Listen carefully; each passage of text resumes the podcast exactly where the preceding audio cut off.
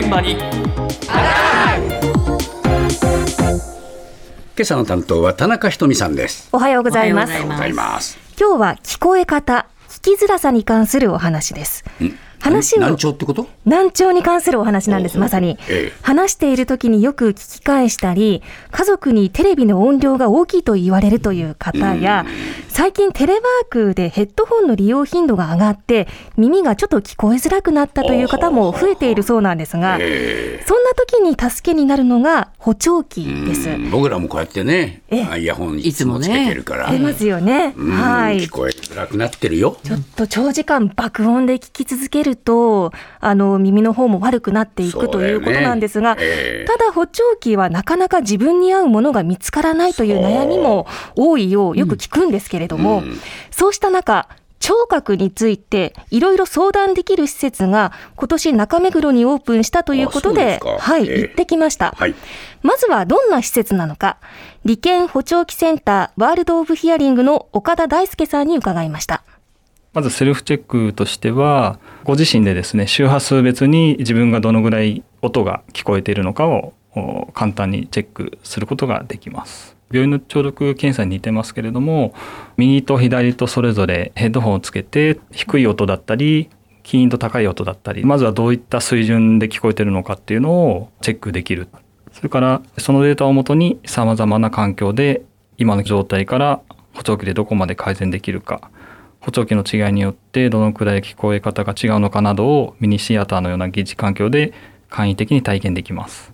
スピーカーがありますのでそこから交通騒音だったり音楽を流してそれをまあ補聴器を通した時にどんな感じで聞こえるのかを体験できるようになってますまあなるべくいろんなことを試そうってことですね。はい、体験型の。の施設なんですが、はい中目黒駅から徒歩5分のところにありまして、全面ガラス張り、ええ広めのコンビニぐらいの大きさでした。はい。でこちらは補聴器専門店の補聴器の利権グループが運営していて、聞こえ方のチェックから補聴器選び、レンタル、購入まで専門家に相談しながら一箇所で完結することができます。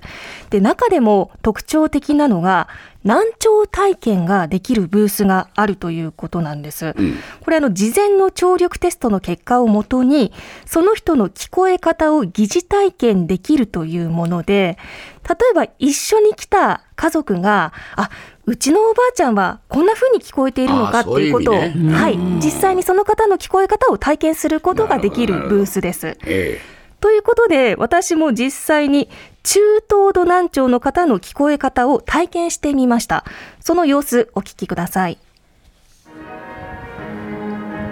今クラシックの音が流れていますが難聴の方の聞こえ方を体験中ですちょっと音がこもって聞こえますね。では補聴器をつけた状態で聞いてみます。あー大きくクリアに聞こえてます。確かに音が増幅されてますね。ではシーンを別のものに切り替えます。家族の食事風景の映像とともに一家団らんの音声が流れています。やっぱりちょっと聞き取りづらいかな。家族が何か喋っているのはわかるんですけど耳を澄まさなければちょっと聞き取れないようなそんな感じです。では補聴器をつけてみるとあ全然違いますね。一人一人の音がはっきり聞こえますね。まあ、先ほどの音楽とかだと音が豊かに全体が入ってきますのでかなり違いが出ると思います。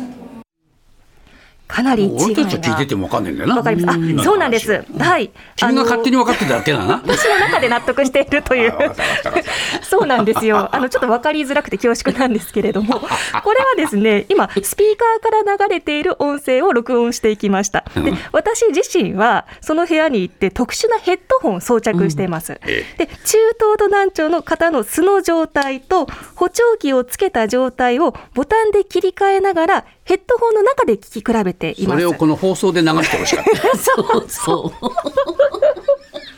そうなんですよね。なんだよこれは。昨日取材してきて足割ったと思って君だけが納得してどうしてくれるんだ。ちょっとね皆さんには共感してもらえない同じに聞こえちゃってね 同じなんですそれで合ってますやすこさん 私だけが納得しているというそういう音でした。取材になってない。申し訳ございません。いのいろんなシーンをですね、ちょっとからかっただけですよ。えっといろんなシーン体験できます。えあの音楽流れていましたが、はいオーケストラのコンサートですとか、うん家族の食事のシーンなどがガチャガチャと流れますそ。れはもう聞いたよ、さっき。同じこと説明してましたね。もうどうしたらいいんでしょうか。先行こうよ。